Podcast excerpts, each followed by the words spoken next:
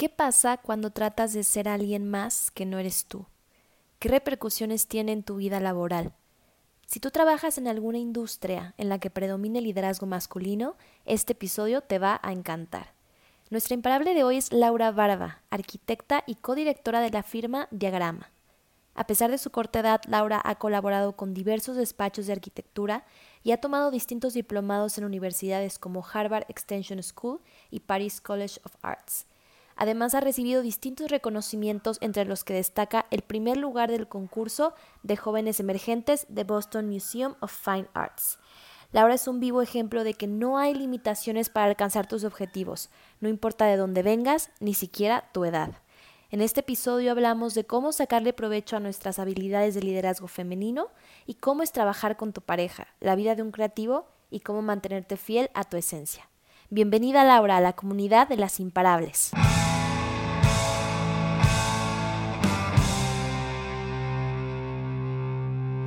Bienvenidos a Las Imparables Podcast. Aquí tenemos conversaciones con mujeres inspiradoras que nos comparten cómo se hicieron imparables. Buscamos las tácticas, herramientas y secretos que están detrás de cada éxito, para que tú puedas convertirte en la mejor versión de ti. Soy Ale Tejeda, fundadora de este espacio para los que somos como el remolino de un tornado. No nos detenemos. Este episodio es para ti que eres imparable. Comenzamos. Bienvenidos a todas y a todos a este nuevo episodio de Las Imparables. Hoy tenemos una invitada que es la primera en su industria. Me emociona mucho porque ella es la primera arquitecta que tenemos aquí en Las Imparables y justamente buscamos esto en el programa, tener diferentes mujeres en diferentes industrias, en diferentes ramas que están haciendo cosas increíbles. Laura a su corta edad ha logrado muchas cosas. La van a ver en el video, está súper joven.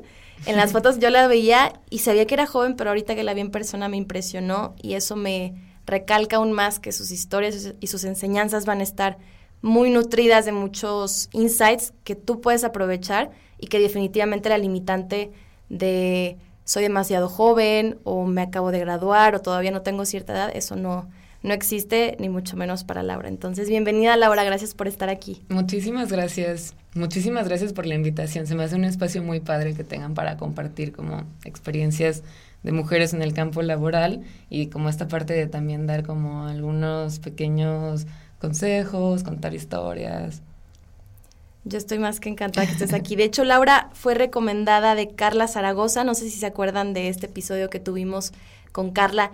Ella trabaja junto con Laura, ya después nos platicará lo que hacen juntas, pero también es justo la parte interesante y padre de las imparables que mm, las mujeres nos recomendamos a nosotras mismas. Más mujeres me han recomendado a otras mujeres, entonces es lo, lo padre de reconocer y admirar el trabajo de más mujeres. Entonces, para empezar, Laura, me gustaría que nos platicaras a mí, a la audiencia, un poquito de dónde vienes, como tu contexto, un poco tu niñez y también si siempre quisiste ser arquitecta o cómo nació tu amor o tu pasión por este arte y cómo te fuiste encaminando poco a poco. Pues yo soy de Ciudad Obregón, Sonora. Eh, ahí nací y crecí durante toda mi infancia y adolescencia. Me mudé de ahí hasta terminando la prepa a los 18 años.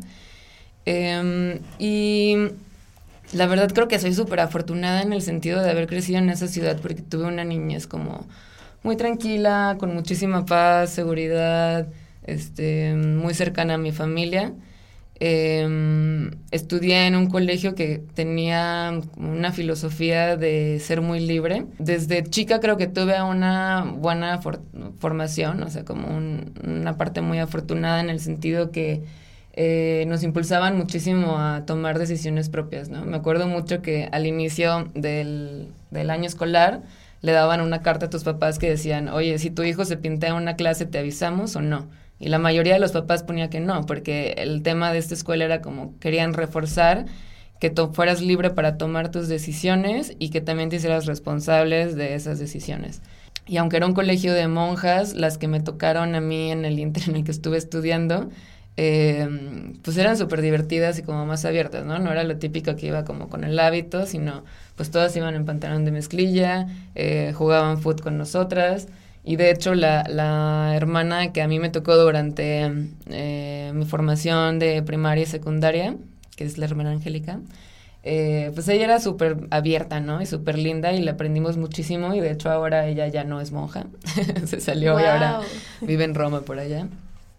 Este, y bueno, como que tuve esa parte de, de una formación en la que promovían mucho el que tuvieras una opinión, que fueras más crítico aunque fueras un niño y que te desenvolvieras mucho hablando en público. Paralelo a eso, eh, siempre tuve muchos intereses artísticos. O sea, desde chiquita era una niña como muy creativa y era muy cercana también a mis abuelos. Y a mi abuelo como que le hacía mucha gracia esta parte de este interés artístico, entonces como que lo promovía más, ¿no? Siempre en mis cumpleaños y navidades y esto me regalaban eh, colores, acuarelas, eh, algún tipo de pintura, etcétera. Y eh, siempre estuve también metida en clases de, de, arte, ¿no? Iba a la escuela en la mañana y luego en la tarde, eh, pues muchas tardes las tenía libres de jugar como cualquier otro niño. Y eh, siempre tuve por lo menos una clase durante el año escolar que estuviera relacionada con arte, que era lo que más me gustaba, ¿no? Entonces, Hubo años en los que estuve metida en pintura, luego escultura, música, cerámica, ballet, y como que esa parte era la que más me motivaba y la que más me gustaba, ¿no? En ese sentido también estuvo muy rico el proceso porque todas mis clases eran con diferentes profesoras. Eh, todas mis maestras fueron mujeres, entonces desde chiquita conviví muchísimo con pues muchos tipos de mujeres, ¿no? y de todas les aprendí muchísimo. Por ejemplo, me acuerdo de estas clases que, que me gustaban muchísimo, eh, que eran en casa de una amiga de mi mamá, que ella pintaba muy bien y entonces empezó a dar clases para niñas. Al principio nos inscribimos yo y mi vecina. Y pues empezábamos a ir a esta clase y estaba muy divertido porque entonces ella nos ponía como dinámicas de, ok, esta es primero es la parte técnica de tal vez cómo se dibuja o cómo se pinta y en la siguiente clase más bien vamos a ver un pintor. Entonces eh, nos explicaba, por ejemplo, este, este es Jackson Pollock, ¿no? Y nos contaba la vida de Jackson Pollock y nos contaba eh, qué hizo, como chismes personales, ¿no? Como ondas para que un niño pues se sintiera como eh, atraído, ¿no? Entonces, primero nos contaba como toda esta parte personal de su vida y nos iba enseñando su obra, ¿no? Y nos iba explicando su obra que eso para un niño creo que es muy importante porque te, te abre un poco los ojos a entender el cómo puedes leer diferentes piezas en museos o cómo puedes leer eh, un libro, cómo puedes leer una película, etcétera. Y una vez que ya nos platicaba toda la historia, nos decía, ok, bueno, en esta siguiente clase va a ser, eh, tienes que pintar a la manera de Jackson Pollock. Entonces era hacer un cuadro, en un inicio una copia de alguna de sus pinturas y en la siguiente era libre pero usando su estilo. Y entonces así le iba haciendo como con varios estilos de diferentes pintores y era como un método de enseñanza súper integral porque veías sí una parte de teoría en el que sabías pues de qué año era ese pintor, de qué corriente, a, qué corriente artística pertenecía. Eh, y al mismo tiempo era una onda práctica donde sí veías un poco de técnica y aparte veías que lo que tú quisieras representar o lo que quisieras expresar con, con, esta parte más artística, entender que la podías lograr con muchas maneras diferentes. Em, en ese sentido, pues me gustó muchísimo esta parte de mi formación. Mientras fui creciendo, eh, pues siempre tuve como una influencia de parte, sobre todo a mis papás y de mis abuelos, eh, que me decían, es que tú vas a ser artista o es que tú vas a ser diseñadora. Realmente nunca me decían que iba a ser arquitecta. Em, yo también me imaginaba de chiquita como alguien que se iba a dedicar a ser más bien como un artista conceptual o algo más acá. Eh, y conforme fui creciendo, como que fui aterrizando un poquito estas ideas. La verdad no sé por qué empezó, pero como que siempre tuve muy grabado en la cabeza el tema de cuál es tu vocación. No sé realmente si me lo repetían mucho en la escuela o, de dónde venía esta influencia, pero sí eh, le daba muchas vueltas a eso, ¿no? Como, ¿a qué te quieres dedicar en la vida? Y recuerdo que como que mm, veía a otros adultos y, y, pensaba como que tu trabajo es como una especie de personaje al que juegas, ¿no? O sea, por ejemplo, mi papá es agricultor y entonces veía que la forma en la que se viste es como un agricultor, la forma en la que eh, pasa los días tiene que ver muchísimo con su trabajo de agricultura, la forma en la que se relaciona con las personas y entonces como que iba eh, haciéndome la idea de que pues sí un trabajo o una vocación profesional es un poco un personaje que te vas inventando como, como persona, ¿no? En el que influye muchísimo el cómo vas a pasar los días y qué actividades vas a hacer y cómo eso puede casar muy bien con tu personalidad. Entonces, em, después empecé, ya que estaba en prepa, a investigar un poco de, de carreras. Primeramente estaba viendo carreras que tenían que ver con arte y también me interesaba mucho el tema de psicología, que hasta ahorita es como un tema eh, que es muy interesante para mí. Y conforme fue pasando el tiempo y empezamos a tener estas dinámicas en prepa de eh, orientación vocacional y explicar eh, cómo son las diferentes profesiones y llevar invitados, etcétera, me empezó a interesar arquitectura. Tenía un muy buen amigo en, en la escuela que estuvo conmigo desde tercero de kinder hasta tercero de prepa que su papá es arquitecto y sus papás son muy amigos de, de mis papás, entonces era como una influencia muy cercana. Y mm, era una casa a la que me gustaba mucho ir a jugar, que era una casa súper divertida y yo pensaba que estaba como diseñada especialmente para niños porque era como con muchas escaleras, luego había una alberca que, que, tenía como una liana o bueno, una cuerda que estaba colgada desde la parte de arriba donde te podías aventar y tenían muchas cosas para escalar y todo y decían, no, pues está padrísimo que él hizo su propia casa y pues creo que se ve bien divertida su vida, ¿no? Entonces, en ese inter que estaba dudosa de arquitectura, me acerqué a platicar con él y, y me platicó un poco de cómo era su vida, ¿no? O sea, me decía que arquitectura es una parte eh, muy padre, o sea, es una rama de trabajo muy divertida porque no es una carrera de mucha rutina. Y al escuchar eso, como que me emocioné muchísimo porque a mí la rutina me cansa, ¿no? O sea, me gusta mucho estar haciendo actividades diferentes. Y me explicaba esto, ¿no? O sea, es un proceso muy largo, es un proceso muy integral en el cual involucras a muchas personas, porque no solamente es trabajar tú con el cliente, sino que para construir algo se necesita un ejército de personas grandísimo, ¿no? O sea, desde el proceso de eh, cómo vas a presentarle el diseño a tu cliente, pues de entrada eh, no lo puedes hacer tú solo. Entender también cómo funcionan todas estas dependencias legales que regulan el qué se puede construir y qué no para que la ciudad crezca eh, responsablemente. Y después toda esta parte de ingeniería y construcción, donde hay muchísimas personas, cada quien especializada en un área, ¿no? En ingeniería de costos o en ingeniería eh, de cálculo estructural, de instalaciones, etcétera, en el que cada persona va sumándole un poquito el proyecto y al final se entrega una sola cosa, ¿no? Como una casa, o un edificio, o una escuela.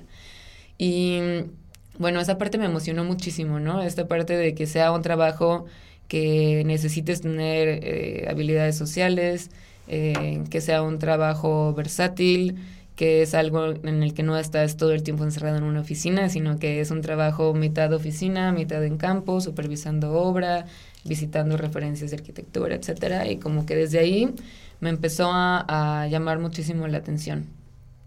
Eh, una vez ya estando en tercero de prepa, eh, empecé a aplicar a becas, hablé con mis papás, entonces me decían, no, o sea, realmente no existe la posibilidad de que te puedas ir a estudiarte fuera, ahorita no podemos pagar una universidad tan cara, ni mucho menos pagar este otra casa con otro recibo de luz, de agua, de gas, etcétera, entonces no. Eh, pero yo ya tenía arquitectura muy metido en la cabeza y en Ciudad Obregón en ese momento solo había una universidad que daba la licenciatura de arquitectura y no era una universidad muy buena en ese momento. Eh, entonces, pues todavía más tenía eh, clavado en la cabeza que pues, quería salir a otra ciudad y que, mm, y que quería ser arquitecta. Y en ese inter fue en el que te digo que empecé a dar clases de, de arte ahora niñas. Y con eso eh, mi plan era tener un ahorro para poderme ir un año a estudiar, a, digo, a trabajar en Boston, eh, que conocí a amigas que se habían ido para allá, amigas de mi hermano el más grande, entonces me habían explicado pues cómo funcionaba todo. Eh, estaba este programa de ser au pair eh, que podía organizar desde Obregón y entonces llegar a casa de una familia en Estados Unidos, cuidar a un niño y pues, recibir un sueldo, ¿no? Entonces dije, bueno, a ver, lo que podría hacer es eh, trabajar este tiempo para poder pagarme el vuelo y mi vida en los primeros meses de Boston, en lo que empiezo a mm, ganar dinero y ahorrar. les presenté a mis papás como si fueran así clientes inversionistas súper serios y que hasta hice un PowerPoint y todo. de presentarles, eh, quiero estudiar esto, ¿por qué quiero estudiar esto? Apliqué en estas universidades y pues les explicaba, ¿no? El semestre en el ITESO cuesta tanto y me dieron este porcentaje de beca. El, en la UDEM cuesta tanto y me dieron este porcentaje de beca pues nada, les expliqué como todas mis cuentas, eh, seguramente súper mal hechas, pero tal vez como que les conmovió el corazón que estaba como muy aplicada y, decidida para, pues para hacerlo, ¿no? Y me dijeron, va, pues te apoyamos, dale. Y así le hice. Primero me fui ese, ese primer año saliendo de prepa a Boston. Me fui a la semana de que cumplí 18 años, entonces era como una mocosilla viviendo allá. Y me fue muy bien, o sea, instantáneamente me sentí en casa, tuve la suerte que la gente con la que me tocó vivir, eh, hicimos un clic muy padre. La señora es maestra de leyes eh, en Georgetown, en Washington, pero justo el año en el que yo me iba a ver con ellos, ellos se habían mudado a Boston como un año sabático en el, que ella iba a ser eh, maestra durante un año en Harvard y luego regresar, ¿no? Como una especie de intercambio que habían hecho entre las dos universidades. Y el señor eh, tenía un trabajo en gobierno, pero aparte era fotógrafo, entonces eh, como que hicimos un conecte muy padre como por este interés artístico. Y ellos dos tenían un hijo que se llama Eli, que cuando yo lo cuidaba tenía seis años, ¿no? Entonces como que estaba en una edad súper a gusto en el que ya era como más un niño y no tanto como un bebé que tienes que cuidar eh, todo el tiempo. Claro. Y ellos eran unos papás como muy cercanos a su hijo, entonces como que mi trabajo era súper sencillo, ¿no? O sea, me decían, pues tú tienes que caminar con él a la escuela y de ahí recogerlo. Eh, de ahí él tiene estas clases de natación y eh, yo llego a la casa a las seis. Entonces realmente pues tenía todo el tiempo libre. Entonces empecé a platicar con ellos de pues esta parte de que me gustaba mucho arquitectura, me preguntaban que sí qué planes tenía, les conté que ya estaba inscrita en el ITESO para regresando de ese año empezar la universidad y que tenía ganas de hacer estudios como eh, de introducción a arquitectura para no llegar así como tan verde, ¿no?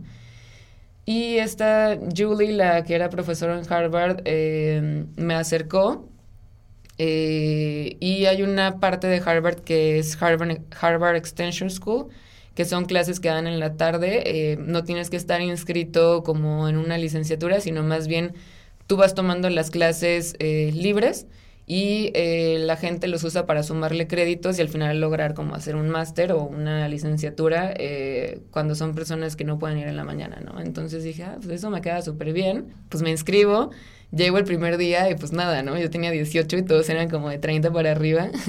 Estaba muy padre, mi maestro era Alexander von Hoffman, que ahora es un teórico muy bueno de urbanismo. Y las clases eran muy entretenidas o muy enriquecedoras porque veíamos primero una parte de teoría y después los fines de semana hacíamos tours para visitar la obra de los arquitectos que veíamos pues, en el salón, ¿no? Entonces como que eso empezó a, ser mi primera formación de arquitectura o mis primeros como eh, acercamientos. Y también durante ese año siento que me marcó muchísimo el, visitar tantos sitios, museos eh, y proyectos de arquitectura que cuando los visitaba como que me dio una sensación de decir, sí, sí quiero hacer esto. O sea, me gustaría poder lograr en otras personas esto mismo que yo estoy sintiendo, de llegar a un sitio y sentirte eh, de alguna forma como muy acogida, muy perteneciente, muy asombrada, eh, como esta sensación de repente cuando entras a una galería en un museo y te sientes como muy chiquitito y al mismo tiempo como si fueras un niño muy emocionado. Y pues en ese momento dije, sí, creo que sí me gustaría dedicarle mi vida a esta, a esta rama de arquitectura. Pues sí, y entonces eh, regresando de ese año en Boston, que fue en el 2009-2010, Llegué en agosto del 2010 a Guadalajara a empezar arquitectura en el ITESO. Súper bien. Oye, y yo encuentro aquí como varios rasgos que tú mencionaste, que no sé si tú los has pensado de esa manera, pero como dices, la primera parte de tú estudiar en una escuela tan libre, ¿cómo tal vez eso influyó a que tú pudieras explorar tu parte artística y que pensaras y que ahora pues te estés dedicando. Yo sí creo que la arquitectura es, es un arte, básicamente, aunque a lo mejor lo consideremos una profesión, pero definitivamente es, es de crear, es de expresar. Entonces yo, yo veo esa primera parte y la segunda, el hecho que tuviste un plan y tú sabías que eventualmente te iba a llegar el momento y dijiste, bueno, voy a poner o voy a tener un plan para cuando a mí me toque. O sea, yo creo que, o sea, resaltaría yo esas dos cosas que, que veo en tu historia por el hecho de que te decidiste por algo. Primero lo exploraste en esta parte de la educación y luego te decidiste y un plan para eso. Entonces, que es un poquito por el que estás aquí, ¿no? La parte de, de lo que siguió después de tu arquitectura, que es diagrama y donde estás trabajando ahorita, que ahorita profundizaremos más en eso. Pero ¿cómo, cómo fue este proceso de estudiar, trabajar? Me comentaste tú que trabajaste varios, varios años para otros arquitectos, como que te experimentaste y ya luego brincaste algo propio. ¿Cómo fue ese salto? ¿Cómo lo, qué, qué necesitó de ti para dedicar tu tiempo ahora sí que a un proyecto más propio?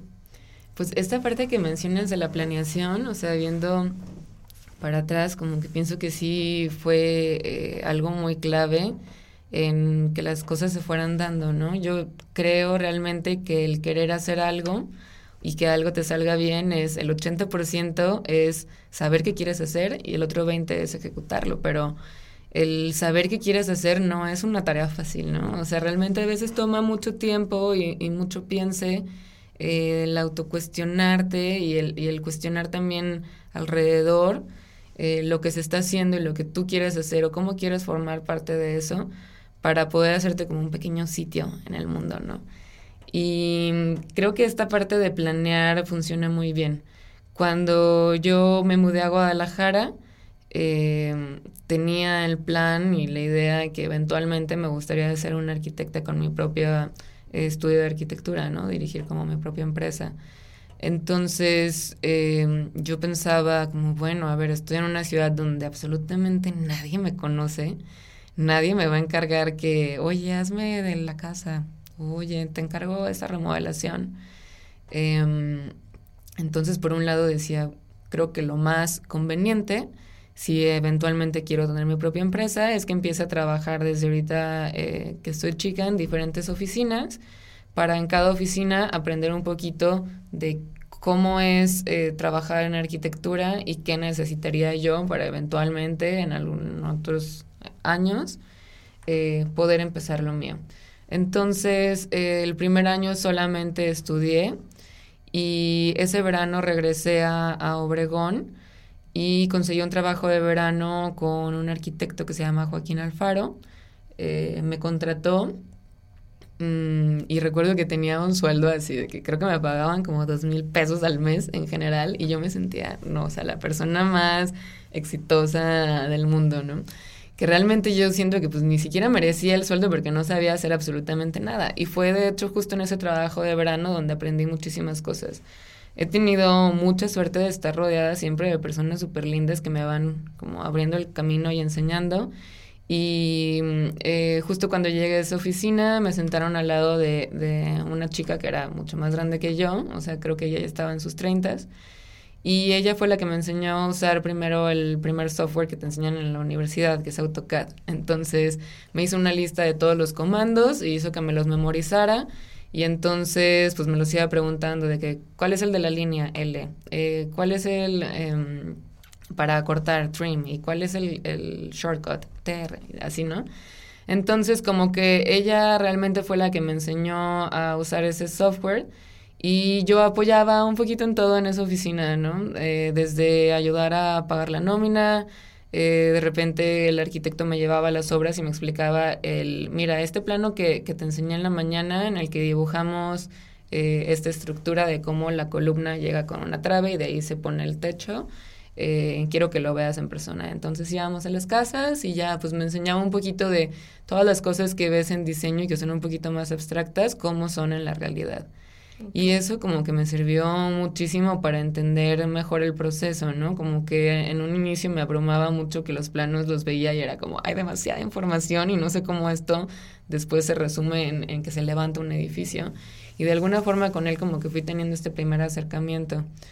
Luego cuando regresé ya al tercer semestre de la universidad, es, en ese semestre apenas nos iban a empezar a, a enseñar a usar AutoCAD, entonces yo como que ya tenía esta ventaja de que ya lo conocía un poquito más y eso como que me permitía experimentar un poquito más en diseño. Entonces, en lugar de estar enfocando mi tiempo en ver cómo representar una idea, como que de alguna forma eso me dio tiempo o espacio para enfocarme más en, en la idea que en cómo representarla, ¿no? En ese inter también yo estaba como muy experimentalona porque pues seguía con estos intereses de, de pintura. Entonces muchos de los proyectos, en lugar de representarlos con planos, a veces hacía como unos collage, ¿no?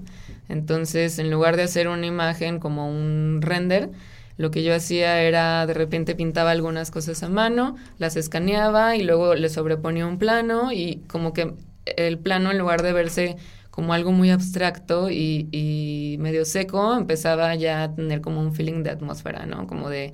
Eh, me gustaría que se sienta el jardín muy incluido dentro de la casa. Entonces ya en este collage como que empezaba a poner todas estas plantas y empezaba a poner como unas eh, escalas que recortaba como eh, personas de diferentes cuadros que me gustaban, como no sé, personas de los cuadros de, de Monet o de Gauguin eh, recortaba estas figuras y entonces si era un proyecto en Vallarta, entonces ponía las de Gauguin que eran como un poquito más, este, mujeres en la selva y como más tropicales, ¿no? Y si era un proyecto que tenía que ver más con la ciudad, usaba otro tipo de escalas y de alguna forma como que esa representación eh, experimental o más artística me sirvió mucho como para eh, poder expresar mejor las ideas a mi manera y no tanto como en los softwares tradicionales que, nos enseñaban en la escuela. Y justamente esta parte como que le llamó mucho la atención al que era en ese entonces mi profesor de diseño. Eh, y terminando el semestre se acercó conmigo y me dijo, oye, la verdad me gusta mucho esta parte que estás haciendo. Yo de hecho en mi oficina tengo como un trip muy similar eh, y me gustaría que trabajaras conmigo, ¿te late? Y yo, bueno, encantadísima, voladísima, porque aparte él era como de los maestros que más admiraba en, en la universidad. Y pues ese fue como mi primer trabajo en, en, Guadalajara, ya en arquitectura. Justo en esa oficina, de hecho, fue que empecé a trabajar con eh, mi esposo, que en ese entonces empezamos a trabajar juntos. Y eh, de ahí pues cada quien siguió su camino por otras oficinas. Pero justo en ese trabajo es lo que te comentaba hace rato, donde empezamos a, a platicar con él que teníamos esta inquietud que ninguno de los dos somos de Guadalajara. Ahí todavía no eran novios. Sí, de hecho sí, empezamos a salir un poquito antes de que él me contratara. Em, él ya trabajaba en esa oficina cuando me contrataron, entonces ya de ahí... Eh, eh, pues empezamos a salir y a vernos en el trabajo al mismo tiempo, ¿no? Entonces como que ya, si me voy como más adelante, ahora que trabajamos juntos, creo que eso también fue como una buena base porque ya nos conocíamos como en ese aspecto laboral, ¿no? No, no tuvimos que poner tantas reglas ni, ni organizarnos tanto para hacer clic en el trabajo porque realmente así fue como empezó también nuestra relación. Entonces con este arquitecto eh, que era nuestro jefe, veíamos la posibilidad de, de ingeniar nuevas formas de cómo generarnos trabajo, ¿no? Entonces, lo que habíamos platicado y que él también nos recomendaba mucho era hacer como un scouting en, en la ciudad, identificar qué zonas o qué colonias de Guadalajara tienen potencial de crecimiento eh, y entonces de alguna forma estudiar estos terrenos para proponer eh, que se pudiera construir algo, ¿no? Entonces, eh, en ese entonces empezamos a hacer ese scouting, sobre todo de Chapalita y de la colonia americana que finalmente pues no, no se hizo nada, ¿no? En ese entonces teníamos como 20, 21 años, entonces fue más como una onda un poco académica, pero creo que se nos quedó como muy sembrada esta idea de que es importante buscar eh, autogenerarse chamba, ¿no? Entonces eh, se acercaba ya a mi graduación y eh, yo tenía planeado, quería hacer un viaje para volver a estudiar fuera, entonces ese verano me inscribí en cursos de historia de arquitectura francesa en París. Y ese viaje me sirvió muchísimo porque también muchos de los casos que había estudiado en el ITESO de arquitectos que me gustaban muchísimo, que me inspiraban muchísimo su trabajo, que eran referencias constantes, quería visitarlas, ¿no? Entonces ese verano eh, estudié ese curso, después eh, Luis me alcanzó ahí, hicimos un viaje eh, como de mes y medio visitando pues todos los lugares de arquitectura que nos interesaban, ¿no? Entonces como que llegamos súper inspirados y motivados con, con, nuestras carreras. Y en ese inter fue en el que se empezó a gestar diagrama.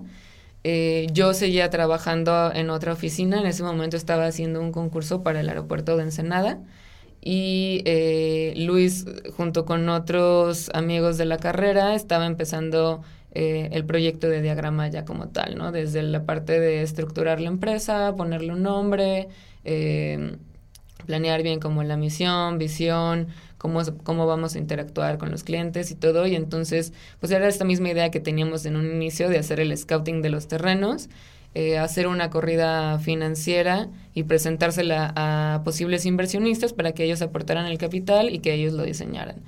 Em, en ese inter sus socios también me invitaban mucho a trabajar eh, con ellos dentro de diagrama. Yo tenía un poco así como este medillo de trabajar eh, con tu pareja y em, inicialmente empecé a trabajar con ellos como freelancer, o sea, de repente algunos proyectos me los pasaban y yo los hacía de forma externa y los entregaba, hasta que eventualmente eh, llegó el momento en el que empezaron a caer más proyectos eh, y venía un edificio muy interesante que era una intervención patrimonial, en el que me dijeron, oye, nos gustaría que hicieras este proyecto eh, ya como parte de diagrama. Entonces dije, bueno, a ver, pues me voy a aventar a esto. Em, yo creo que tal vez no pase nada malo si empezamos a colaborar juntos, pero en ese entonces como que pues sí me daba un poco de miedo el, el que cada quien no tuviera su espacio, ¿no? Como que en nuestra relación siempre era muy importante el que el crecimiento fuera como muy independiente y entender que en una pareja son pues dos personas con dos ideas diferentes eh, y dos planes de vida diferentes, pero que decides juntar, ¿no? Entonces esta parte de juntarlas laboralmente me preocupaba. Y bueno, empezamos a trabajar eh, de esa forma.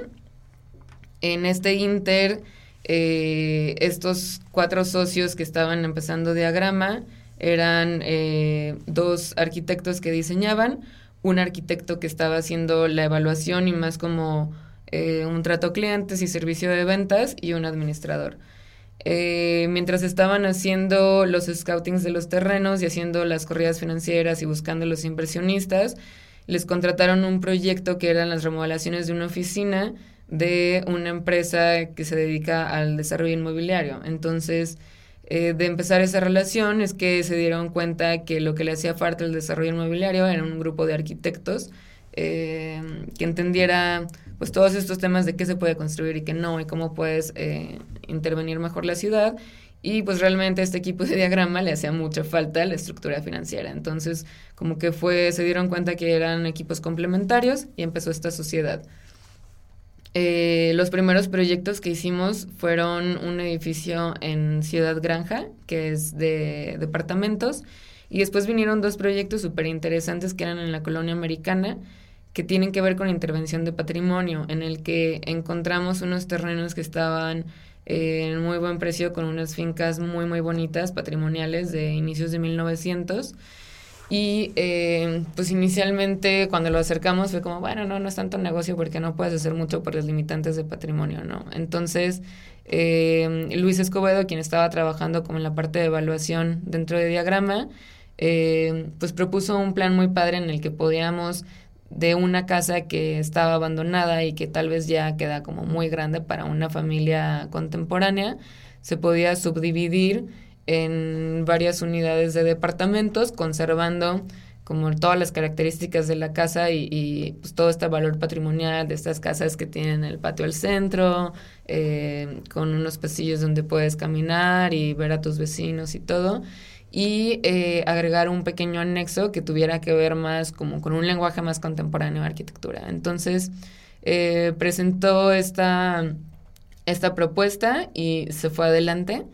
Y esos fueron los dos primeros proyectos que hicimos. Ambos son eh, proyectos de 1900. una casa, que es Casa Pedro, estaba en mejor estado de conservación que la otra, que es Casa Bleu. Eh, y de, en ese proyecto empezamos a trabajar muy de la mano con Secretaría de Cultura, que son eh, las encargadas de conservar el patrimonio y de cuidar el cómo va creciendo la ciudad. Eh, y bueno, empezamos el proyecto y empezamos a, generar todas estas otras empresas alrededor.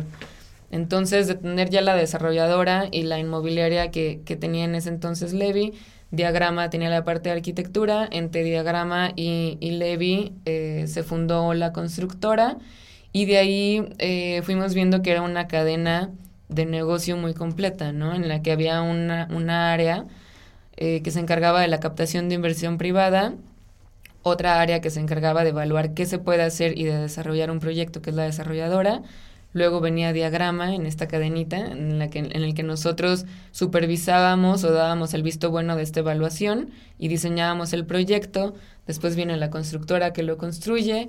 Em, hay un despacho legal que hace todo el tema de tramitología eh, se generó otra empresa que es la de marketing, que es justo la que eh, empezó Carla y dirigía Carla, que es por eso que tenemos la relación de trabajar juntas. Y finalmente, eh, otra empresa de bienes raíces, que es quien, quien vende estos proyectos. Entonces, se hizo un equipo padrísimo que a mí me encanta porque la mayoría somos muy jóvenes, la mayoría de la empresa y de los directores de la empresa eh, están entre sus 28 y 36 años. Eh, sí hay algunas excepciones de, de otras personas mayores, que es muy padre, porque entonces de repente ves, no sé, tal vez a un señor de 50 años colaborando conmigo que tengo 28 y de alguna forma como esa relación enriquece mucho nuestro proceso de trabajo, porque tanto yo puedo eh, actualizarlo un poquito en procesos a él y yo puedo aprender muchísimo de su experiencia y del tiempo que él lleva invirtiendo en su carrera, ¿no? Entonces se hizo este equipo padrísimo de gente eh, de diferentes edades y gente con diferentes backgrounds y diferentes disciplinas en los que todos estamos atacando el mismo tema, que es queremos construir lugares donde la gente se sienta perteneciente, o sea, donde digas, me siento muy a gusto en este lugar, me siento muy en casa y que sean proyectos que sean buenos tanto para nuestros inversionistas como para los clientes que, que, que lo habitan y también para la ciudad, ¿no? Entonces, pues esa parte me entusiasma muchísimo ahorita de mi trabajo. Hola Imparable, soy Ale y en menos de un minuto regresamos con el episodio. Si escuchas Las Imparables estoy segura que eres una mujer que quiere crecer de manera profesional y personal. Quieres que tu impacto sea mayor en cualquier industria, trabajo o cargo que ejerzas. Sabes que tienes todo el potencial para llegar a ser todo eso que deseas. Es por eso que quiero invitarte a nuestra comunidad online y offline de Las Imparables. Somos una hermandad de mujeres que se apoyan, se inspiran y crecen juntas. Esto lo hacemos a través de capacitaciones con expertas, dinámicas en comunidad, mentorías con mujeres imparables, nuestra biblioteca digital de contenidos y más. Te quiero invitar a que te des permiso de volverte imparable y que nos des la oportunidad de acompañarte en ese camino. Entra a lasimparables.com diagonal comunidad para saber más o entra al link de la descripción del episodio. Sé que me escuchas de muchos lugares en el mundo y te tengo una noticia. Me encantará tener una embajadora imparable en tu país. Me encantará tenerte a ti que me escuchas como embajadora de tu ciudad. Gracias por estar aquí y volvemos con el episodio.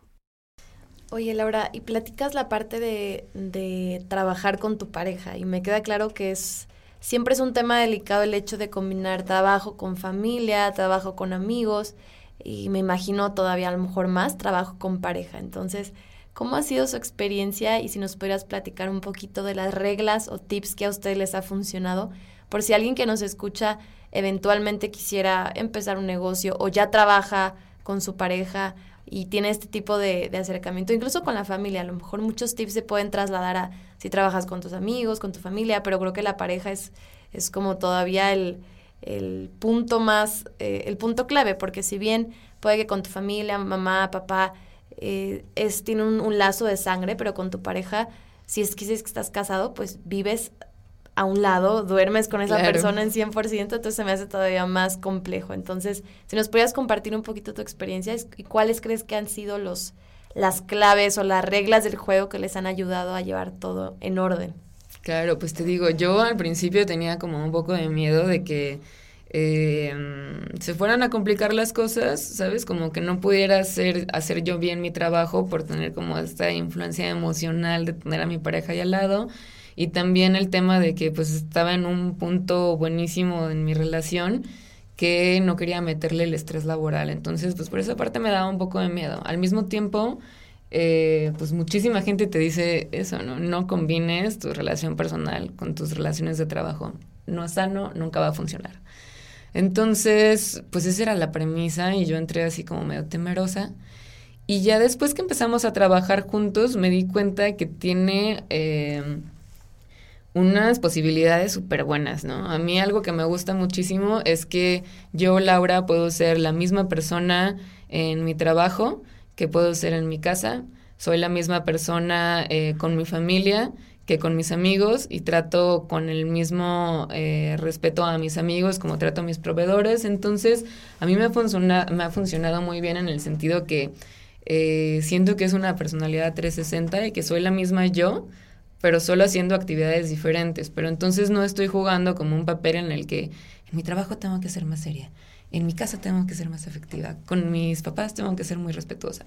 O sea, realmente me da muchísima paz poder ser la misma persona en todas estas facetas de mi vida y al mismo tiempo como que me hace integrar más cosas a mi vida y darles más seguimiento, ¿no? Por ejemplo, eh, siendo mi esposo arquitecto, se me hace muy padre que entre los dos tenemos muchas cosas en común eh, de gustos que tal vez si estuviera eh, saliendo con un doctor o no sé, con, con, otra profesión, tal vez pues no lo entenderíamos de la misma forma, ¿no? O sea, muchas de nuestras actividades libres es, hoy es fin de semana, y igual si este fin de semana no hay ningún plan, porque no agarramos la camioneta y nos vamos a un pueblito a ver unas haciendas viejas? Sí, vamos. Entonces, pues muchas de nuestras actividades en pareja siguen muy ligadas también a esta parte de chamba. Eh, trabajar con tu familia o trabajar con amigos o trabajar con tu pareja, sí es un reto eh, que necesita eh, que tengas como cierto orden, muchísima comunicación y también como algunas reglas, ¿no? En nuestro caso, la verdad creo que no fue tan complicado por el tema de que ya trabajábamos antes juntos, entonces yo ya entendía muy bien su dinámica de trabajo y él entendía muy bien la mía. Y también porque nuestras personalidades son súper relajadas, ¿no? Realmente yo soy una persona que evita el drama, eh, me pone como muy incómoda, entonces como que trato de buscar siempre estar en ambientes más relajados y tratar de arreglar todo platicando las cosas, vengo como de una familia que es muy comunicativa y de una ciudad que es como muy tranquila y pacífica, entonces como que creo que tengo eso muy en mi personalidad. Y Luis es todavía mucho más relajado, ¿no? O sea, es como muy tranquilo, muy ligero y normalmente eh, antes de empezar a trabajar juntos, pues no teníamos realmente como muchos mm, temas de mala comunicación, ¿no? O sea, nos iba bien. También es importante que cuando empezamos a trabajar juntos, nosotros ya llevábamos seis años de pareja. Entonces, pues ya éramos dos personas que nos conocíamos bastante bien. Lo bueno y lo malo, ¿sabes? Entonces ya sabíamos como un poquito el cómo lidiar con las dos cosas. Yo, este, lo que podría recomendar o lo que de repente cuando me preguntan amigas de que hoy estoy trabajando con mi novio y, o sea, nos agarramos del chongo horrible en la mañana y luego llegamos en la noche y pues no ni platicábamos y, ¿sabes? Y lo que siempre les digo yo es, pues mira, es como si fuera cualquier otra persona, tienes que platicar las cosas eh, y dejar en claro también como los límites, ¿no? O sea, no es bueno tampoco llevarte tu chamba a tu casa. O sea, está padre que puedas tener esta, esta eh, posibilidad. Ajá, o, sí, esta, estas pláticas y, la posibilidad de combinar como los dos mundos, pero también es sano ponerse límites, ¿no? O sea, no es tan bueno todo el tiempo estar pensando en trabajo eh, entonces también es lindo llegar a tu casa y pues hablar de otra cosa, ver otros amigos, salir a otros lugares. Y realmente si algo no se pudo solucionar en el trabajo, pues mañana es otro día, ¿sabes? O sea, llevarlo como paso a paso. Realmente nada es tan importante como a veces nosotros pensamos y, y por más que sientes que un problema es como súper grande, súper pesado, siempre se resuelven si tú tienes la determinación de resolverlo. Entonces es nomás como tener paciencia, eh, tener mucha empatía, escuchar al otro eh, y ya, ¿no? Separar un poquito como la parte profesional de la parte personal. Súper bien. Y Laura, ¿cómo crees que ha sido tu rol en la industria de la arquitectura? O sea, ¿tú cómo ves la, la mujer de, más bien el papel de la mujer en la arquitectura, los retos que te has enfrentado, si es que los has encontrado? ¿O ha habido invitadas que nos dicen al contrario? Yo, yo, yo he encontrado que ser mujer es una ventaja en mi industria, como la tecnología, porque ¿de quién crees que se van a acordar más en la junta? De, de, yo que llegué en, en, mi vestido rojo, padrísimo, floreado y que dije mi propuesta, o del otro señor que venía en traje también como todos los otros 20 que estaban ahí. Entonces, ¿a ti cómo te ha tocado este tema y cómo ves como el, el panorama en tu industria de la arquitectura? Pues ve, eh, para serte honesta, sí es difícil, sobre todo en el tema de la construcción, eh, porque sí es un ambiente que puede tender a ser muy machista. Eh, puede tender a ser muy machista porque la mayoría de las personas que trabajan en la construcción son hombres.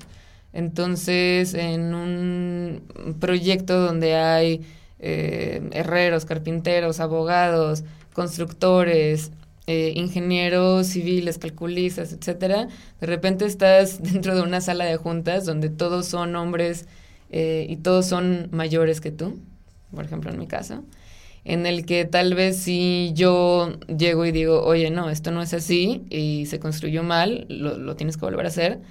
Eh, sí he notado como que a veces es muy diferente cuando lo digo yo que cuando lo dice eh, otra persona, ¿no? Que, que, sea hombre. Como que a veces sí tocas como esta fibra del ego de un señor grande, ¿no? Como, no sé, en sus 50, 60 y que, te, que piensa como, oye, o sea, no vas a venir tu niña a decirme cómo hacer mi trabajo.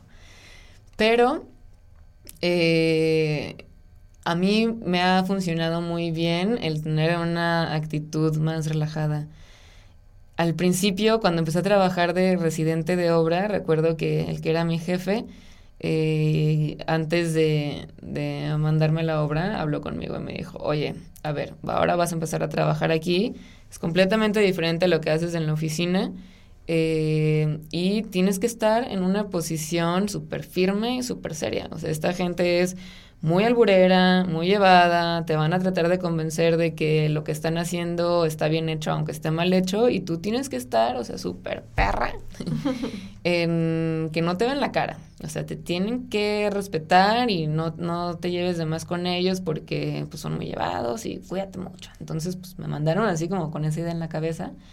Y en el primer trabajo que tuve de residente de obra, que fue una, una casa, eh, pues llegué con esa actitud, ¿no? De, aquí se hacen las cosas así, eh, con una relación como muy impersonal con la gente con la que colaboraba.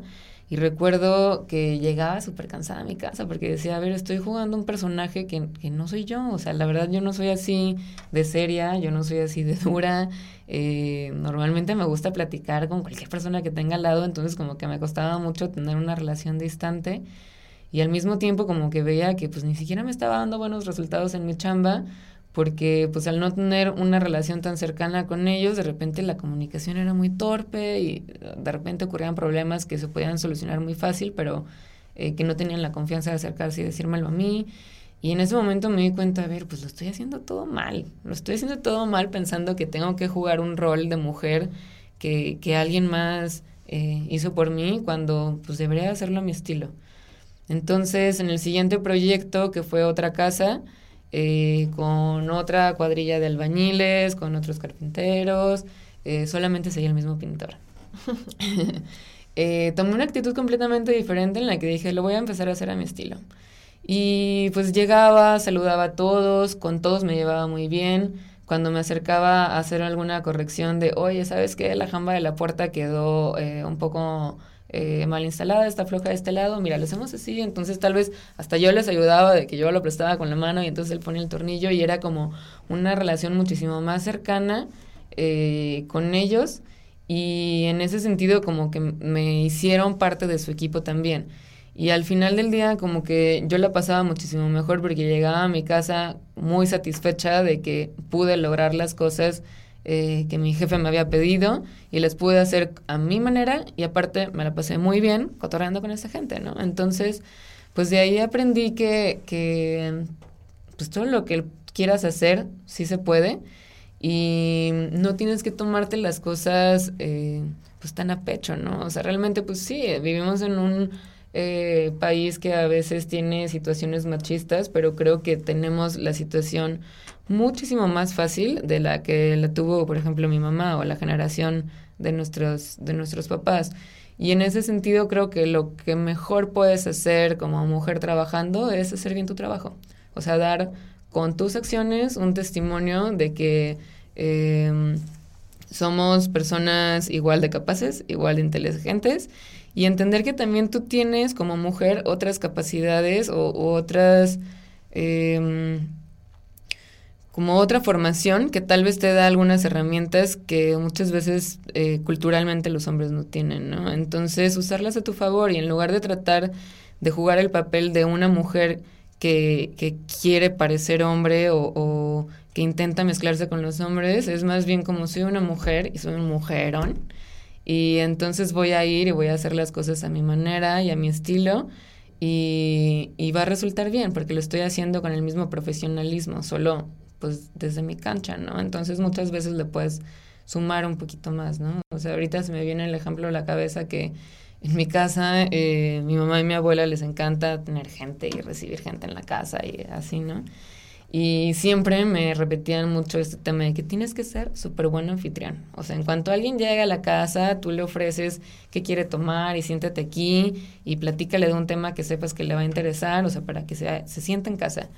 Y, por ejemplo, esa lección que tal vez, pues me imagino que muchas mujeres se identifican con eso porque como que es un valor que, que, nos enseñan generalmente en, en, casa, es un valor que luego yo tomé a mi, a mi favor este, y que influye muchísimo en mi carrera, porque este tratar de hacer sentir a un invitado en casa también lo puedo trasladar a cómo puedo hacer este, que un edificio te haga sentir en casa. O sea, si yo ya entiendo muy bien cómo eh, una persona se puede sentir acogida, cómo puedo hacer esto con un espacio, cómo puedo hacer esto eh, diseñando tal vez que la disposición de los muebles que coloque en este cuarto eh, provoque que, que, comience una plática, cómo puedo hacer que la dinámica de una familia funcione mejor haciendo como estos lugares de encuentro en el que puedan platicar y conversar incluso dentro de tu misma oficina, ¿no? O sea, ¿cómo puedo hacer que cada de los eh, colaboradores que trabajan con nosotros se sienta a gusto en la oficina y se sienta perteneciente al proyecto de diagrama y se sienta motivado eh, y verlo como también un proyecto suyo ¿Y cómo puedo hacer que los proveedores que vienen a visitarme, que tal vez es como una rutina medio tediosa para ellos de, oye, vengo a presentarte, este es un eh, monomando para la cocina, ¿cómo puedes hacer que esas personas se la pasen mejor en, en, en, visitarte? ¿Cómo puedo hacer que mis clientes se la pasen mejor colaborando conmigo? Y en ese sentido, como esta parte de ser buen anfitrión, que tal vez es como un cliché femenino, se puede trasladar a que puedes ser, o sea, un muy buen anfitrión en todos los sentidos de tu vida profesional también, ¿no? Y hacer sentir a la gente como un poquito más cercana, un poquito más íntimo, un poquito más a gusto y lograr como transmitir esta parte eh, como un poquito más eh, hogareña o sentimental que muchas veces culturalmente eh, nos, nos mm, repiten mucho que tenemos que hacer eso como mujer. ¿Cómo le puedes eh, dar la vuelta o cómo lo puedes usar como una herramienta a favor. Oye, me encanta porque justamente creo que es algo que hemos tocado aquí, que invitadas lo han dicho sin decirlo tal cual, pero todas concuerdan y concluyen en que si bien de cierta manera hemos tenido desventajas a lo mejor en el área laboral, ahora es cuando podemos, tal cual lo dijiste, voltearlas y usarlas a tu favor. A lo mejor eh, tu jefe, el que te recomendó en un principio, oye, tienes que ser así de dura y demás. es algo que yo también he escuchado y yo también he tratado con proveedores en los que digo, sí tengo que ser de esta manera, pero luego te das cuenta que estás jugando otro papel que no eres tú, las cosas no resultan tal cual como tú quieres que, sean, porque no es genuino, no viene desde ti. Probablemente esa persona que te dio el consejo lo hizo de todo corazón, con la mejor intención, y en su papel le funcionó. A lo mejor a él, a él le sirvió, pero creo que también es importante resaltar esta otra parte que siempre dicen, pues es que no, no vamos a ser nunca iguales, porque no lo somos, pero cada uno tiene sus virtudes y, sus, no, no defectos, más que nada cada uno tiene sus fortalezas que las puedes usar a tu favor. A lo mejor los hombres desafortunadamente no se les ha inculcado culturalmente que pueden ser sensibles, que pueden tener pláticas así como más profundas o pueden realmente motivarse y a lo mejor en su momento les funcionó eso, pero ahorita también tú puedes usar eso como un arma, básicamente a tu favor, e invitar, ¿no? A que tu equipo también se sienta acogido. A lo mejor los proveedores, ¿no? O, el pintor o la persona que estaba poniendo la puerta y tú te acercaste y lo ayudaste, probablemente te ganaste mucho más respeto en ese momento que, que haber sido de otra manera. Entonces, yo también quiero resaltar esa parte de cómo podemos usar nuestros, por así decirlo, nuestros chips culturales, porque me sentí totalmente identificada, hay que ser amables, hay que, hay que ser eh, muy hogareñas en ese sentido. Bueno, ¿cómo puedes tropicalizarlo para a lo mejor no caer en, en, en este otro lado de, ok, todo está bien y que te pasen por encima, pero poder darle la vuelta para que tú puedas tener ese diferenciador en tu trabajo? Claro, y también súper importante como esta parte de entender que todas estas diferencias, entre comillas, que hay entre hombres y mujeres, eh, pues son diferencias culturales, ¿no? Y que todo lo cultural y todo lo que es eh, creado por el hombre se puede transformar. Entonces, de alguna forma, eh, estas diferencias que vemos ahorita tienen que ver muchísimo más con la forma en la que nos educaron en casa eh, más con que biológicamente respondas de esa forma, ¿no? Que no es así. Entonces, en ese sentido, creo que em, es muy importante el que sí existan estos espacios para platicarlo y el también el que cada persona dentro de su círculo pueda compartirlo y rebotarlo, ¿no? O sea, por ejemplo, dentro de tu oficina, em, no solamente hablar este tema con las mujeres de, oye, qué tan difícil ha sido para ti, sino más bien incluir también a los hombres. A mí me pasa mucho en, en esta empresa en la que trabajo que me da muchísima satisfacción que en este grupo de empresas tan grandes hay muchísimas mujeres trabajando. Entonces, eh, esta parte que te decía que al principio tenía como un poco de eh, conflicto o un poquito de fricción con, con el ámbito de la construcción, pues poco a poco ha dejado de suceder porque cada vez hay más personas en, en los equipos que son mujeres. Entonces deja de ser un esfuerzo individual y empieza a ser un esfuerzo colectivo en el que eh, la residente de obra es mujer, yo quien diseñé el proyecto soy mujer, la desarrolladora que es el cliente también es mujer. Entonces realmente cuando llega una situación o que estamos en una sala de juntas donde alguien como que tal vez está faltando el respeto, eh, ya no es solamente una la que como que trata de conducir la plática, sino que es eh, como un poco más en equipo y ya no solo somos nosotras las que estamos como tratando de cuidar que el ambiente de trabajo sea sano e incluyente, sino muchas veces me ha tocado estar en situaciones en las que tal vez mis compañeros, otros directores, hombres son los que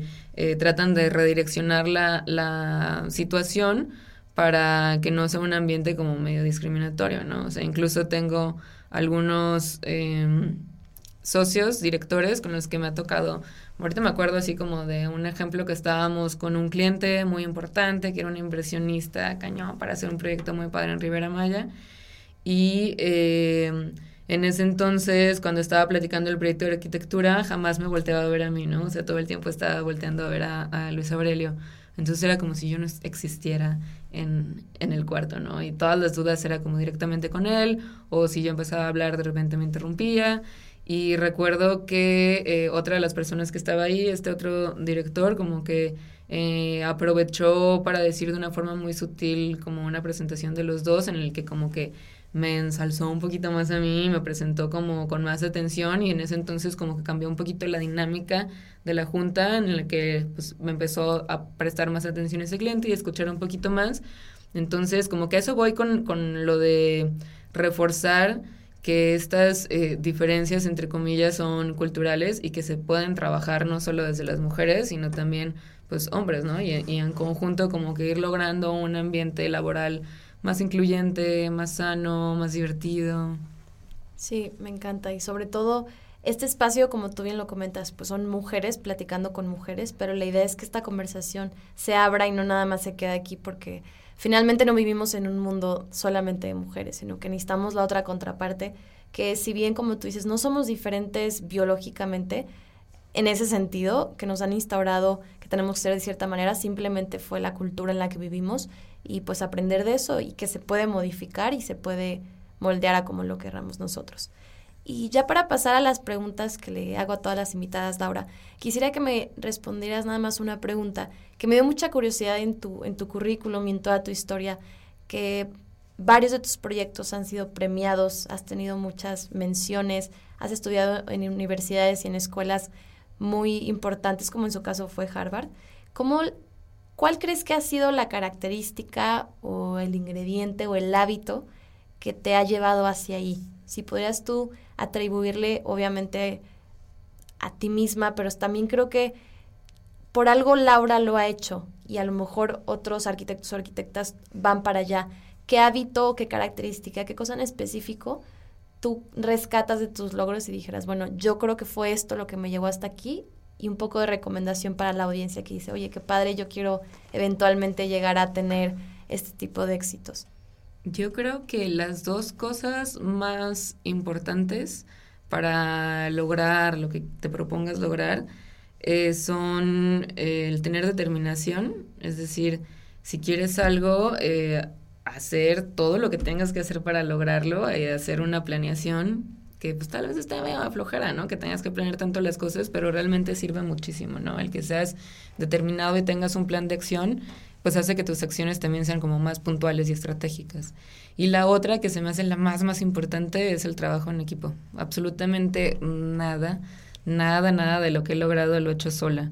Siempre he estado rodeada de personas súper talentosas que de alguna forma me abrieron camino o me enseñaron eh, lecciones, me enseñaron, fueron como muy generosas con su tiempo y con sus conocimientos en el sentido de, de ayudarme en mi formación y en mi trabajo lo veo de la misma manera, ¿no? Realmente nada de las cosas eh, por las que mm, he tenido reconocimiento las he logrado yo sola. Siempre he estado acompañada de un equipo muy grande eh, y creo muchísimo en eso, creo muchísimo en la colaboración y creo que estamos también como en un momento en el que toda nuestra generación tiene el valor de comunidad eh, como muy en alto, ¿no? Lo vemos desde el cómo se hacen ciudades y cómo se hace política, que todo el mundo empieza a mencionar esta palabra comunidad, comunidad y cómo la comunidad va siendo más eh, importante en nuestra generación en el sentido que ya nos dimos cuenta que no podemos tener esfuerzos aislados, ¿no? Y que si tal vez nos juntamos todos y trabajamos en equipo,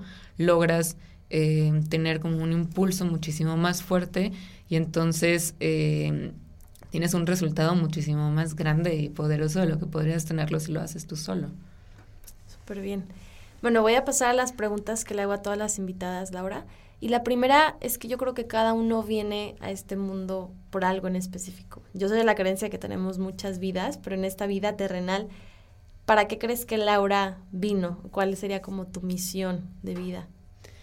A mí lo que pienso que me gustaría lograr en mi vida o a lo que le quisiera dedicar mi vida es a generar un sentido de pertenencia al mayor número de personas que pueda hacerlo, ¿no? hacerlos sentir como un poquito más pertenecientes a su tiempo, a su lugar y a su gente. Y pues yo escogí hacerlo a través de la herramienta de arquitectura, ¿no? Em, pero creo que eso es lo que más me gustaría poder eh, transmitir. Como tu legado. Súper bien. ¿Existe algún libro, película o documental que nos quieras recomendar que impactó en tu vida en su momento, ya sea porque te ayuda a resolver algún problema o, sobrellevar algo, alguna situación que estabas viviendo en ese momento? Pues de, cine, me encanta el cine, me gusta muchísimo. Y eh, la que siempre recomiendo es a Antonioni, que es un cineasta italiano que me gusta muchísimo porque él forma parte de esta ola de neorrealismo italiano en el que empezaron a grabar películas después de la posguerra. Entonces, eh, es cine que se hizo con súper poco presupuesto. No hay actores profesionales, es gente que contrataron nomás para ese papel y ya. Eh, y está grabado en locaciones eh, medio ruinosas, entonces como que son tres cosas que me gustan. El tema de la ruina para mí es como una inspiración en arquitectura muy bonita. Y luego cuando me pongo a estudiar ese tipo de cine, se me hace un gran ejemplo de puedes hacer lo que quieras y puedes tener un impacto grandísimo. Y que pase eh, tu trabajo eh, y trascienda generaciones y generaciones, aunque no tengas ni presupuesto, aunque no tengas equipo de trabajo, o sea, realmente él se me hace un gran ejemplo de cómo eh, una idea muy buena se puede hacer sin tener tantos recursos. Entonces, bueno, yo recomendaría muchísimo sus películas, aparte que están súper lindas. Mm. Y de libros, eh, me gusta mucho un libro que se llama Atmósferas de Peter Sumter.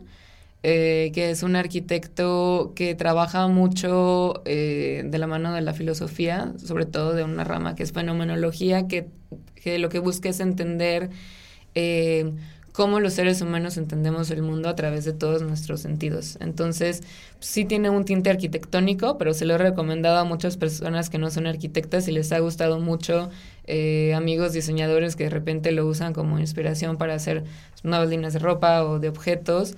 Eh, incluso a Carla también se lo mencioné y le gustó muchísimo porque de lo que habla es como de tener una sensibilidad de entender el mundo, ¿no? Y de estar más abierta a no tener solamente eh, como estos estímulos visuales, sino buscar también entender el mundo a través eh, de tu cuerpo y de cómo te mueves en los espacios y de cómo se sienten las diferentes texturas y de cómo la memoria juega un papel súper importante en, en cómo actúas en la vida, ¿no? Entonces, el tema de la memoria se me hace súper interesante. Eh, ahorita estoy leyendo justamente uno que también eh, es una tesis de varios estudios de la memoria que tiene que ver más con psicología y neurociencia, que también me gusta muchísimo. Eh, ay, no recuerdo ahorita el nombre, a ver si ahorita se me viene. Pero bueno, es este libro que habla un poquito de cómo funciona el cerebro en el sentido de la memoria eh, y explica un poquito que la memoria y la imaginación están ligadas, ¿no? Entonces, a mí eso me llama muchísimo la atención porque es entender un poco el por qué piensas como piensas, por qué imaginas lo que imaginas, por qué sueñas lo que sueñas, por qué esta memoria se te hace linda y, te lleva como a un lugar bonito, ¿cómo podrías repetirlo? Entonces, sí, creo que esos tres. Te debo el nombre del, de la memoria. Ahorita lo busco. Sí, no te preocupes, lo podemos dejar en la descripción, en las notas del programa. Súper bien.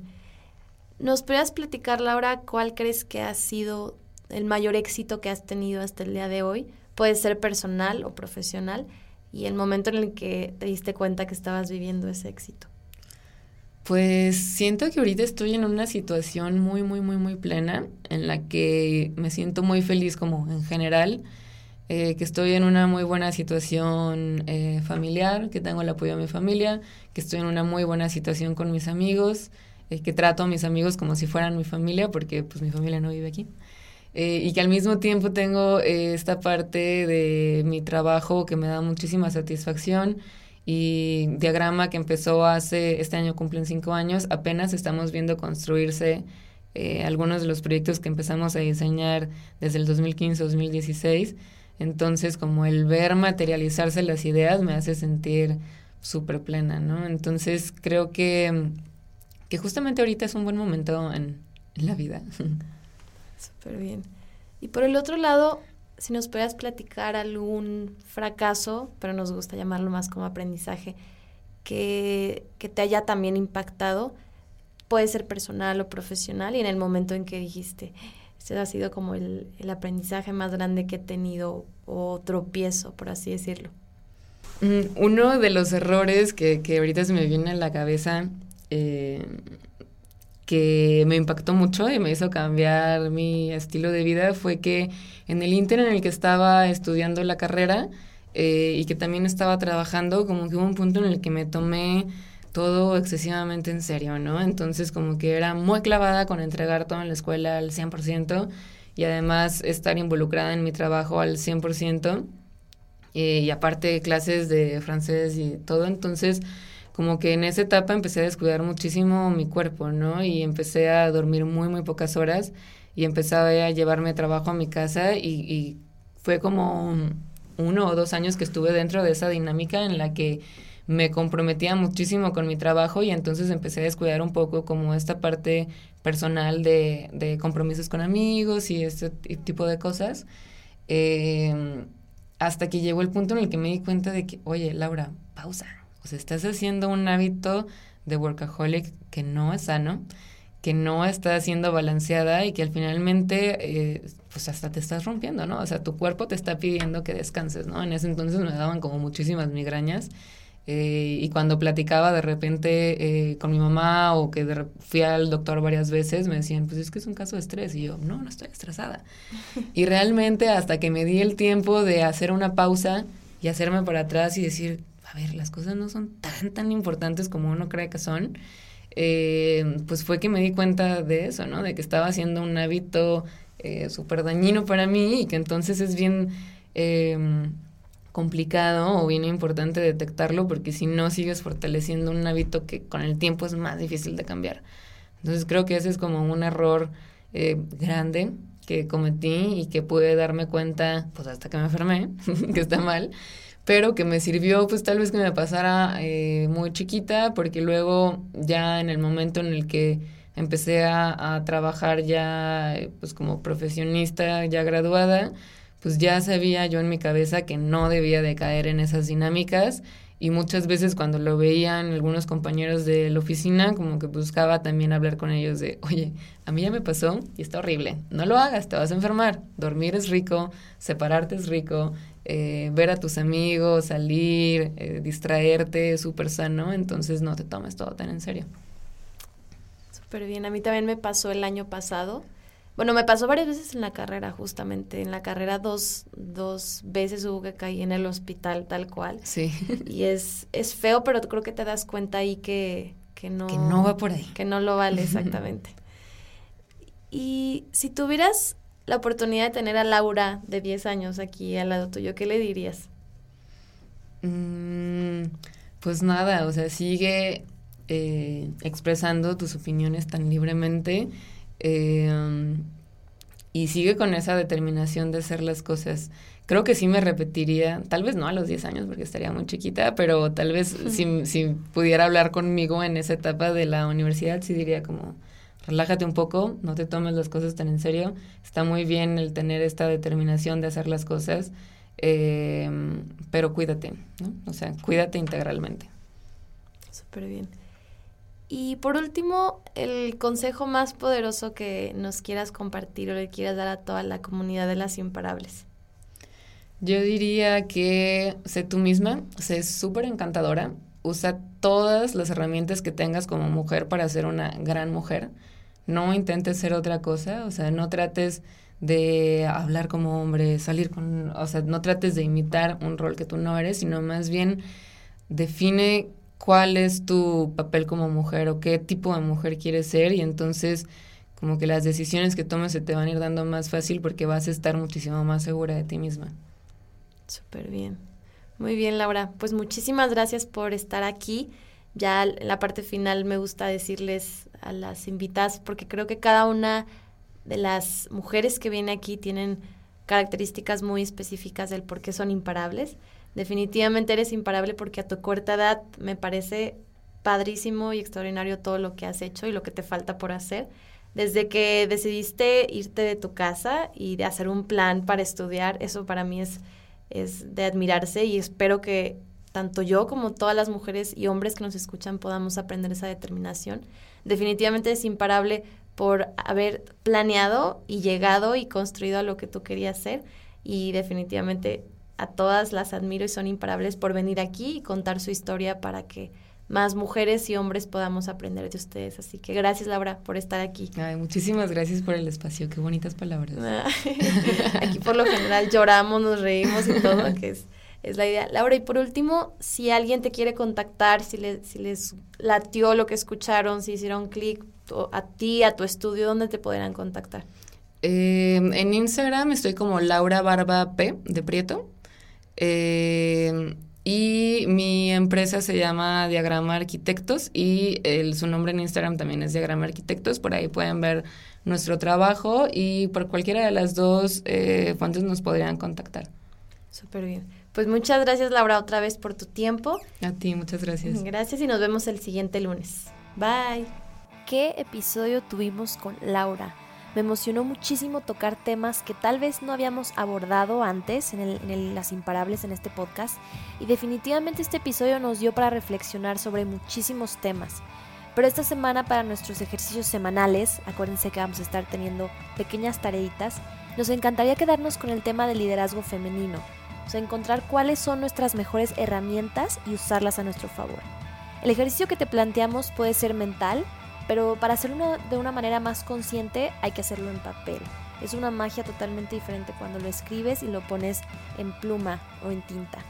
El primero es identificar qué características y habilidades tienes tú que puedes usar a tu favor. Es decir, si tú eres muy empático, muy carismático, bueno para las relaciones, ok, ¿cómo es que eso lo puedes explotar para tu rama laboral? Entonces, tienes que escribir las tres cualidades o características que tú tienes y en el que eres realmente bueno. Si no sabes en qué eres bueno, es un ejercicio muy muy bueno platicar con la gente que te rodea. Pregúntales a tus amigos, a tu pareja, a tu familia, tres habilidades o actitudes que creen que a ti te caracterizan o que te hacen muy bueno. Vas a ver que probablemente se repitan. Entonces ya que las tengas, ve de qué manera puedes potencializarlo. Por ejemplo, Laura nos platicaba cómo ella con las personas con las que colaboraba ha decidido ser empática, ser ella, ayudarles. Entonces es una característica personal que ella la migró a su área laboral y le hizo tener unos mejores proyectos y una mejor relación con sus proveedores. Entonces, ¿tú cómo puedes explotar esas habilidades para sobresalir y conseguir tus objetivos? Entonces, no importa la habilidad, si es una habilidad que aunque parezca que no se relaciona, definitivamente somos personas, de personas a personas siempre. Entonces, ve cómo tú lo puedes migrar con tus jefes, tus clientes, tus proveedores o cualquier otra persona que esté en tu área laboral. ¿Ok? Entonces, esta semana ya vamos a mandar el newsletter, ahora sí con las herramientas que les prometimos acerca de todos los temas que hemos tratado. Métanse a www.lasimparables.com, diagonal S, de suscribir S, y les estaremos mandando las TED Talks que les debíamos de episodios pasados y unos artículos muy buenos que encontramos acerca de este tema. No olvides seguirnos también en Instagram, Facebook y YouTube como Las Imparables Co. Y nos vemos el siguiente lunes. Adiós.